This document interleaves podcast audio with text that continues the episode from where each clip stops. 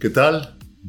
Muy bienvenidos una vez más a uno de estos programas de pensamientos y diálogos de siguiente página, donde usted puede ver más de este material o algo de los libros escritos en siguientepágina.com, nextpagep.com en inglés, aunque sé que están oyendo en español, uh, pero les damos las gracias por estar con nosotros y queremos uh, invitarlo a que si este o alguno de los otros mensajes uh, a usted le ha hablado Dios en alguna forma, lo puede compartir, lo puede uh, enviar a alguien más, lo más seguro es que algunos ya lo han hecho, y o partes de ellos, si usted le habla a Dios y escribe, toma notas, compártalas. Lo importante es que la palabra de Dios Ah, siga tomando lugar en nuestra vida, siga aumentando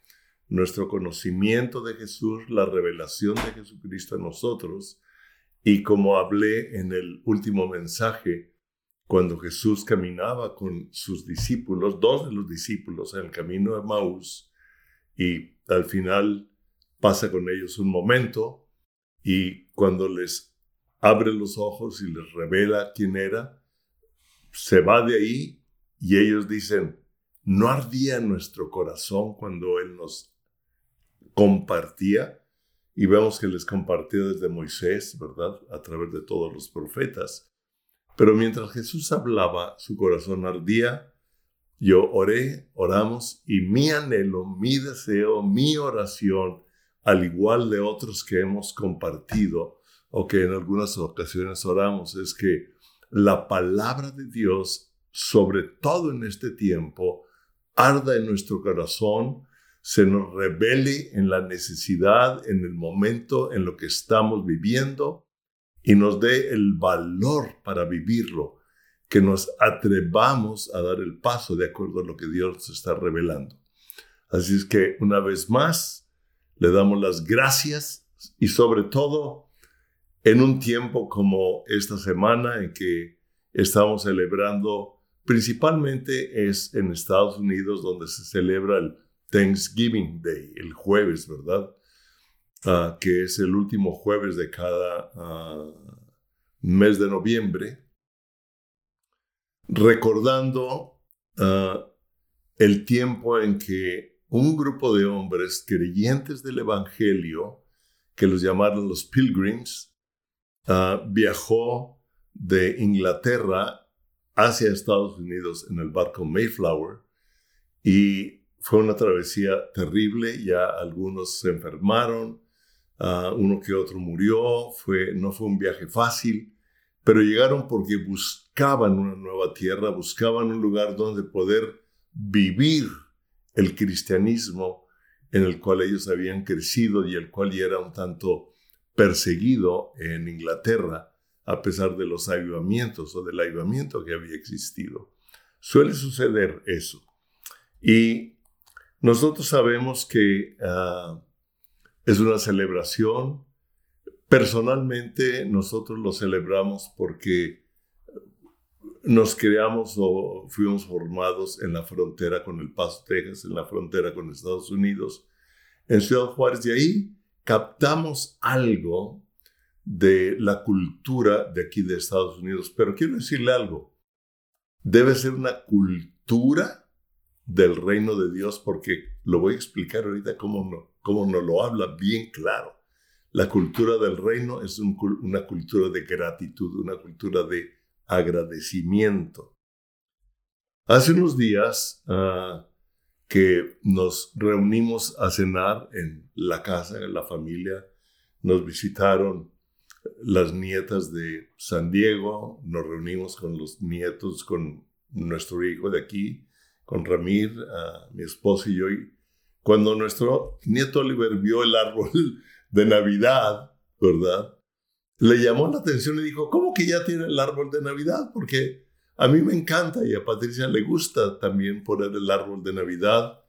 Nosotros sabemos que los árboles de Navidad normalmente tienen ah, esferas o algunas cosas que colgamos que producen recuerdos o que va uno recolectando ah, a través de la historia y uno recuerda el momento, por ejemplo, a Zoe, la nieta más pequeña de la hija más pequeña de Ramir, cuando vio a Elsa, ¿verdad? La, la estrella principal de Tran Tran Frost. Ah, ella dijo, ah, aquí está Elsa, ¿verdad? Ella ya está, ha ido cambiando, pero se recordó y van recordando, hay muchos ah, momentos que recordar, pero Oliver nos dijo, ¿cómo? Que están ya con el árbol de Navidad si apenas va a ser el Día de Acción de Gracias, Thanksgiving. Dijo, yo creo que cada época debemos de celebrarla en el momento en que se celebra. y fue muy categórico, fue muy claro, me gustó su forma de expresarlo, que tal vez sea cierto, en parte es verdad, o sea, darle el tiempo debido a cada momento de celebración. Ah, a veces la mercadotecnia nos adelanta Navidad ya desde antes de Thanksgiving, ¿verdad? Ah, etcétera, para comenzar a promover sus productos. La mercadotecnia influencia tanto en la cultura de nuestra vida, en la cultura social de nuestro tiempo. Pero yo me quedé pensando, ¿verdad?, en lo que nuestro nieto comentó, uh, la validez de lo con lo que él lo habló, ¿verdad?, la seguridad con que lo habló. Y yo dije, me quedé pensando, dije, realmente en nuestro corazón la acción de gracias, el tiempo de acción de gracias y la Navidad debe ser algo diario en nuestra vida, o sea, cada día tener un corazón de gratitud con Dios, de gratitud con las personas y recordar o tener, no recordar exactamente la Navidad o el festejo en sí, sino agradecer que Dios se hizo hombre, ¿verdad? Que es lo que se festeja en la Navidad.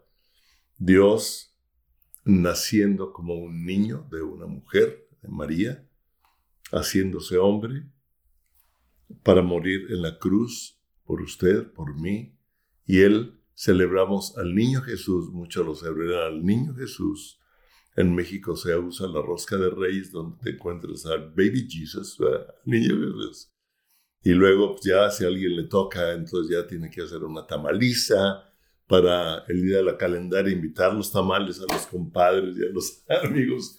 Cada cultura, cada país tenemos nuestras propias costumbres, ¿verdad? Que ah, son interesantes, producen una celebración, una amistad. Y le voy a decir algo, que realmente la gratitud es una virtud que produce unidad. La gratitud es una virtud que produce unidad. Y en muchos lugares, en muchos versículos de la Biblia podemos ver ah, este llamado o esta ah, invitación ah, de Dios hacia nosotros ser agradecidos. Por ejemplo, en Primera de Tesalonicenses, versículo, capítulo 5, versículo 18, dice, Dad gracias en todo. En todo. Porque esta es la voluntad de Dios para con nosotros en Cristo Jesús. Muchos dicen, ¿cuál será la voluntad de Dios para mi vida? Bueno, una de ellas es que tengamos un corazón agradecido, que demos gracias en todo. Corintios, 1 Corintios 1.9 dice, porque esta es la voluntad de Dios para que nosotros, que tengamos una relación con, con, el Hijo, ¿verdad? Con su Hijo, con Jesucristo. Esa es una voluntad de Dios para con nosotros. Y podemos ver la voluntad, una voluntad general de Dios para nuestra forma de vida, así como para cada día de nosotros. Y el recordar y dar gracias por un hecho de bondad hacia nosotros, produce un cambio en nuestro corazón, produce una actitud en nuestro corazón hacia Dios, produce una actitud en nuestro corazón hacia la persona que tuvo un acto de bondad, un acto, un favor hacia nosotros y produce unidad. Eso lo, hemos visto, lo estamos viendo, ¿verdad? También ah, en el Salmo 100, el versículo 4, hay, muchos versículos que podríamos nombrar, quiero hablar esto. Dice, entrad por sus puertas con acción de gracias. O sea, entremos a las puertas de la presencia de Dios. Abramos la puerta hacia la presencia de Dios con acción de gracias. No solamente un agradecimiento de labios hacia afuera, sino de un corazón agradecido. Dice, por sus atrios con alabanza, alabarle, bendecir su nombre. Nosotros sabemos que el templo, el, templo de Salomón, ah, estaba dividido en el atrio, que, en el lugar santo y en el lugar santísimo, que fue como Dios lo dictó a Moisés primeramente cuando ah, hizo la carpa, cuando hizo el, tabernáculo en el desierto, y después Salomón lo construye y hace el atrio donde habitaban todos los hombres. Fíjense qué interesante. Y luego el lugar santo y el lugar santísimo. Y él decía, desde que comenzamos a entrar en medio de una sociedad, ah, comencemos con gratitud en nuestro corazón. Dice, entrad por sus puertas con acción de gracias, por sus atrios con alabanza, alabadle, bendecir su nombre, porque el Señor es bueno. Y como les hablé hace un momento, cuando hay un acto de bondad hacia nosotros, definitivamente es un motivo para tener un corazón agradecido.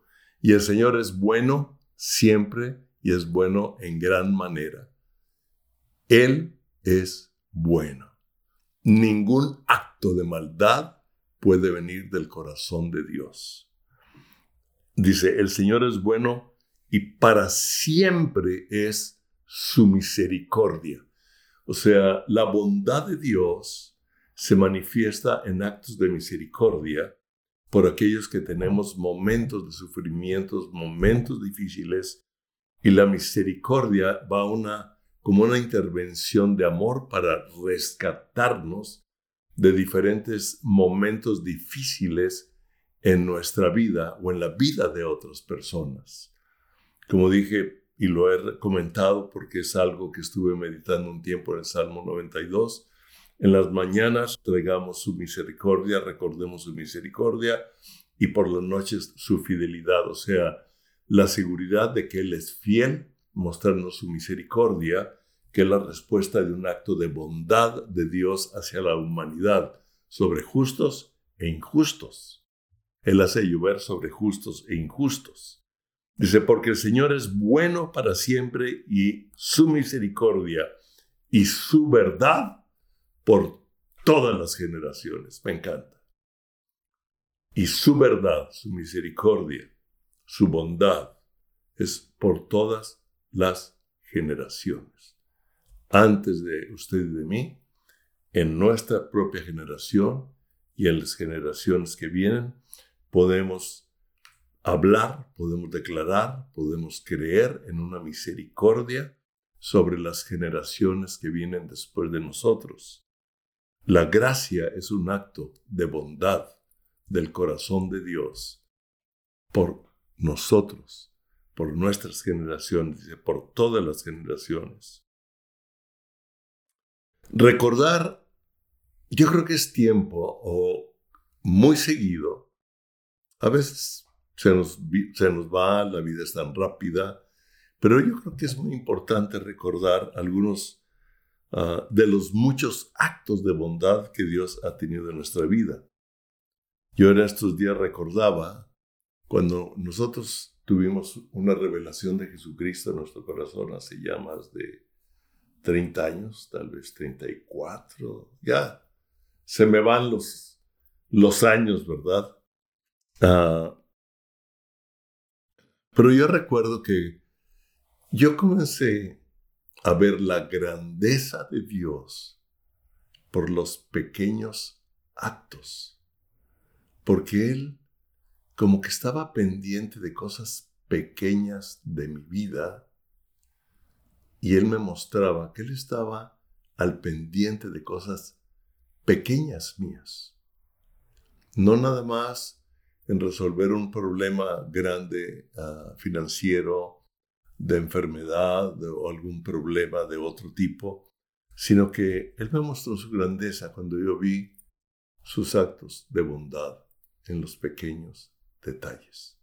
Creo que una vez lo comenté como nosotros como familia ah, fuimos educados por medio de mi papá a usar loción. A él le fabricaban unas botellotas de, de loción para él que le gustaba ah, con un amigo perfumista que él tenía. Entonces él nos acostumbró normalmente a usar loción y cuando en la juventud, en la secundaria, en el internado, todo el mundo olíamos a tenis, mi hermano y yo, en medio del olor de tenis, traíamos una fragancia de la loción que usábamos. Entonces, cuando nosotros conocimos y tuvimos la revelación de Jesús, y Él nos comenzó a motivar a caminar con Él en otro, ah, en un tipo de fe diferente. Y comenzamos a tomar algunas decisiones muy fuertes, muy drásticas, de tal momento en que, como lo dije en parte de nuestro testimonio, renuncié al cargo de gobierno que tenía, a la pequeña constructora que teníamos, etcétera, etcétera. Ya lo he comentado antes. Pero yo recuerdo que en una ocasión Jorge Lozano, que era nuestro pastor en esa época, nuestro amigo, es, sigue siendo, sí, ah, me invitó a viajar con él a la Ciudad de México porque lo habían invitado a compartir. Y me llevó y nos hospedamos en su casa con su mamá. ¿verdad? su mamá todavía vivía, así es que él llegó a hospedarse con su mamá, no llegó a hotel. Y yo no, ya se me había acabado mi ilusión. ¿Y cuál es mi sorpresa? Que al siguiente día me encuentro en la recámara donde me hospedaba un regalo de la mamá de Jorge con un frasco de loción que era la marca que a mí me gustaba y que yo usaba en ese tiempo, pero que ya se me había acabado y no tenía dinero para comprarlo. Y yo dije, Señor, qué bárbaro eres. Y yo me acuerdo el, el agradecimiento por fijarse en detalles pequeños. Y yo pude ver ahí la grandeza de Dios por medios pequeños. A una vez que viajábamos y también ah, en ese tiempo estábamos un tanto limitados con la economía y llevábamos a los jóvenes de la ciudad de La Paz, éramos ya pastores en la ciudad de La Paz, en Baja California Sur, y nos llevábamos al grupo de jóvenes, uh, cruzábamos el ferry, nosotros llevábamos nuestra camioneta, ah, en, esa, en esa ocasión nos llevábamos una camioneta que teníamos una bronco, pero una bronca esas grandotas, ¿verdad? De, Uh, four-wheeler, de doble tracción. Uh, y ahí se quedaban, ellos ya se regresaban, estábamos en un evento de, de jóvenes, ahí en Vino Nuevo, en Ciudad Juárez, Chihuahua. Y de ahí ellos ya se regresaban con los líderes de jóvenes y nosotros viajábamos como familia manejando por Estados Unidos hasta uh, manejar la, la carretera de, de, La Baja, de, Tijuana hasta Cabo San Lucas. Y siempre yo llevaba, en aquella época era un poco diferente lo de los automóviles, yo siempre llevaba botes de aceite por si había algún accidente en la carretera o algo se descomponía, llevaba gasolina, llevábamos una ah, hielera con comida, etcétera, etcétera, ¿no? Porque ah, parábamos a comer en algún lugar de ahí de de recreo abajo de un árbol, disfrutábamos. Y yo recuerdo que nos paramos ah, porque vimos a dos mujeres que tenían, se les había descompuesto su automóvil y nos paramos a ver cuál era el problema y me dijeron, no, pues". y yo le dije, a ver, está sonando raro su motor, me asomé y le dije, ¿sabe una cosa? Que ah, tiene un problema con el aceite, le dije, yo le voy a, regalar, le puse un, litro de aceite y comencé, a vi ah, que comenzó a gotear no era un chorro, era un goteo. Entonces, ¿sabe una cosa? Trae un problema de goteo de aceite y si usted no le pone aceite, su motor va a tronar. Pero llegue al siguiente pueblo, le voy a regalar estos, creo que eran dos o tres litros de aceite. Vamos a llenarlo y le va a llegar al siguiente pueblo y ahí ya puede ver a un mecánico. Y la mujer esta dijo, gracias, ¿cuánto le debo por el aceite? No, nada, ¿verdad? Es, no nos debe nada. Y sacó algo de dinero, no me acuerdo tan, cuánto sacó, 30 dólares o 40 dólares, no recuerdo. Y no lo dio. Entonces yo lo tomé y se lo di a Patricia, ¿verdad? Llegamos a San Diego, entramos a un supermercado a comprar cosas para los sándwiches y los refrescos y seguir manejando por la baja. Cuando ella ve un espejo, dijo, este es un espejo que yo estaba buscando. Y es exactamente el costo, es exactamente el dinero que estas señoras nos dieron. Nosotros no, no, queríamos gastar en un espejo porque íbamos un tanto limitados en, en nuestra economía en esos días y pudimos ver, ¿verdad? Yo, actos de bondad de Dios hacia nosotros en una forma o en otra. Y venía el agradecimiento. Yo sé que Dios ha hecho con usted ah, y le va a recordar momentos de hace unos días. Yo podía puedo recordar cómo Dios ha intervenido en algunos actos de, de hace unos días, ¿verdad? Donde en medio de algún problema o decir, Dios, eh, ayúdanos aquí o hay esta necesidad o danos fuerza, etcétera, etcétera. He visto la intervención de Dios a favor. Él siempre está dispuesto. Dice que Él está dispuesto y sus oídos abiertos a nuestra oración.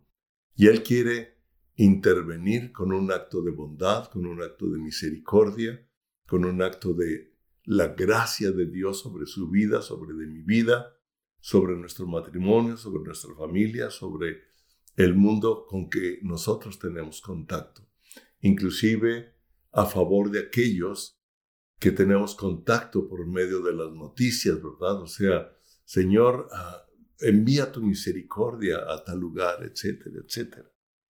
Y debemos tener una actitud con Dios constantemente, de agradecimiento con Dios, pero también un agradecimiento entre nosotros como personas, porque eso crea un acercamiento, ¿verdad? Tendemos a recordar las cosas ah, que me hicieron, las cosas, ah, algunas por una actitud equivocada, otras intencionalmente, y recordamos más las malas que las buenas. Usted lo puede leer en, en, libros de psicología, etcétera, etcétera. ¿verdad? Pero tenemos que recordar esos momentos de bondad, esos buenos momentos entre esposos, entre marido, mujer. No, es que, pero recordar cuando hubo algo que, que me produjo algo para amarla, para agradecerle. Agradecer el desayuno, agradecer el que cocina, agradecer que, el marido ayude en, en, algo, ¿verdad? Agradecer actos pequeños de, de... Puedo darle muchos ejemplos, ¿verdad? De entre padres e hijos, ¿verdad? Los hijos a veces toman por un hecho que los papás estamos obligados a bendecirlos o obligados a pagar la escuela. No, no, no. Es un acto de, de amor el que nosotros como padres invirtamos en los hijos o nuestros padres sigan invirtiendo en nosotros. Yo ya no tengo papás, pero invirtieron en mí. Ah, fue más por un acto de amor que por una obligación. Nosotros lo hablamos con nuestros hijos en alguna ocasión. Actos de de bondad entre amigos, ¿verdad? Pequeños, grandes, ah, y ser agradecidos entre nosotros. Hay una, hay una, ah, voy a, hablar aquí algo interesante que mientras lo meditaba el día de hoy, que Dios me lo habló hace tiempo, Hebreos capítulo 12, del versículo 26 al 28, nos dice, la voz del cual conmovió entonces la tierra. Imagínense, Dios conmovió la tierra, pero ahora ha prometido diciendo, pero la promesa de Dios ahora nos dice otra cosa. Nosotros podemos recordar o podemos asociar el que conmovió la tierra cuando el diluvio, ¿verdad? Que toda la Tierra inclusive cambió, dicen los científicos, que el eje de la Tierra giró un poco cuando hubo el diluvio mundial, la catástrofe mundial, etc. Ah, y él, después del diluvio, cuando ya Noé ah, y su familia bajan del arca, sale el arco iris y dice: esta señal es una promesa, es un pacto, es una promesa, una promesa de Dios es un pacto, es algo de su corazón que si Dios te promete o nos promete algo, es realmente es un pacto, es algo que Dios nos está hablando. Hay pactos que Dios ha establecido con el hombre a, través de la historia, ¿verdad? Como con Abraham. Y sabemos que el, el último pacto por la humanidad es la obra de Jesucristo por usted y por mí. El pacto de la sangre derramada por usted y por mí para cubrir y perdonar nuestros pecados. El agua, la sangre y el agua que hablan y dan testimonio cuando Él murió en la cruz por usted y por mí. Ah, nos habla diferente. Dice, pero ahora ah, nos habla de otra promesa y nos dice algo. Pero una vez, aún una vez, aún una vez, y conmoveré no solo la tierra, sino también el cielo. Ahora, el conmover la tierra ya no es por medio de un diluvio, sino por los acontecimientos que se están dando que se seguirán dando aquí en la tierra, dice, sino también el cielo. Y el cielo está siendo conmovido. Hay una lucha espiritual en los lugares celestes que se manifiestan en la tierra y está siendo conmovida. Y esta frase, aún una vez, fíjense, y aún una vez, conmoveré no solo la tierra, sino también los cielos. Y esta frase, aún una vez, indica. Esta frase indica la remoción de las cosas movibles como cosas hechas. Wow. Como cosas hechas por el hombre. Como cosas hechas. Todas las cosas movibles, todas las cosas que no han sido hechas o que están siendo hechas por Dios son movibles y las está sacudiendo. Dice, para un propósito, que queden las inconmovibles. O sea, para que permanezcan solamente las que son de Él. Las que no son de Él están siendo sacudidas y van a permanecer las de Él. Si usted y yo estamos en Él, permaneceremos en Él inconmovibles en medio de un mundo que está siendo sacudido. ¡Wow! Así que, ahora, así que, aquí nos da otro, otro que, así que, yo no sé tanto de, de gramática, ¿verdad? De prefijos. Así que, recibiendo nosotros un reino inconmovible. Nosotros por medio de Jesucristo hemos recibido un reino inconmovible. Y lo leemos, ¿verdad?, en Tesalonicenses, en varias partes, como Cristo, como Dios nos cambió de un reino de las tinieblas al reino de su amado Hijo. El reino de las tinieblas, quiero decirle que es conmovible. El reino de las tinieblas se cae en el nombre de Jesús, pero el reino de Dios es inconmovible. Y usted y yo hemos sido pasados de un reino a otro. Si recuerdan los evangelios, Jesús le dice a sus discípulos, cuando llegaron gozándose, ¿verdad?, de que los demonios se sujetaban a ellos, que oraban por los enfermos y eran sanados. Y les dijo, regoncíjense de que sus nombres están escritos en el libro de la vida. Porque a mi Padre le ha placido darles el reino. Y nosotros somos herederos con Cristo, herederos de Dios y coherederos con Cristo del reino inconmovible por medio de Jesús, para usted, para mí, para todo aquel que cree y que toma una decisión en su corazón por recibir a Cristo como su Señor y Salvador y buscarlo y caminar y decir, gracias Señor.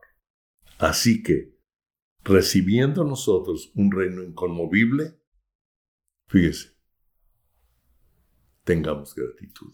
¡Wow! Tengamos gratitud. ¿Sabe una cosa? Como que también a veces damos por un hecho de, y sobre todo cuando yo tengo ah, varios años de conocer a Cristo, de haber nacido de nuevo, de asistir a una congregación, etc. Pero él me, él, me dice, ¿sabe una cosa? Recuerda que lo que tú y yo hemos recibido es un reino inconmovible que va a mantenerse en medio de todo lo, de todo lo movible. Entonces tengamos gratitud en nuestro corazón. Entrad por sus puertas con acción de gracias. Demos gracias en todo porque esta es la voluntad de Dios para con nosotros en Cristo Jesús. Tengamos gratitud. Y me encanta esto. Y mediante ella, o sea, mediante un fundamento de agradecimiento en el corazón, sirvamos a Dios.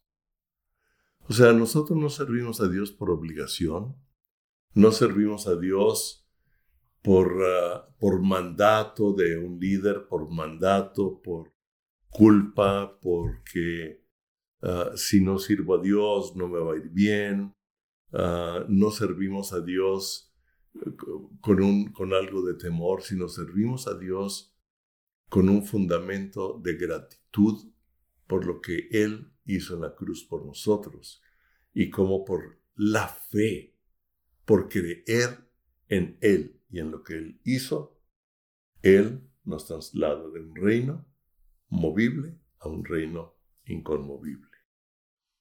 Y dice, así que tengamos gratitud y mediante esta, mediante ella, sirvamos a Dios, agradándole con temor y reverencia. Y ya hablé de que no es un temor, de que si no tengo gratitud, si no hago esto, va a caer un rayo, se va a abrir un hoyo en la banqueta y me voy a ir. No, ¿verdad? Es un temor de reverencia, es un temor de amor. Un temor basado en el amor, basado en la gratitud y una reverencia. Honrando en nuestro corazón, con un corazón reverente porque nuestro Dios es fuego consumidor.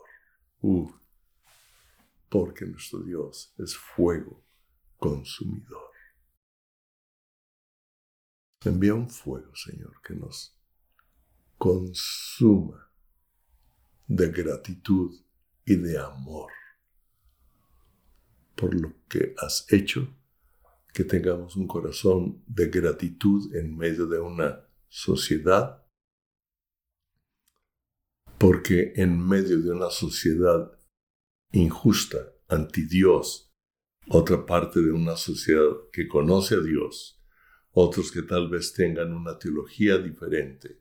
Nosotros sirvamos a Dios con una base de gratitud, porque lo que nosotros hagamos en un agradecimiento a Dios en este mundo, por los justos y por los injustos, va a permanecer inconmovible para nuestra vida para nuestras generaciones y va a producir algo en el corazón de aquella gente con quienes servimos o tenemos un acto de bondad basado en la gratitud por lo que Dios ya hizo por nosotros.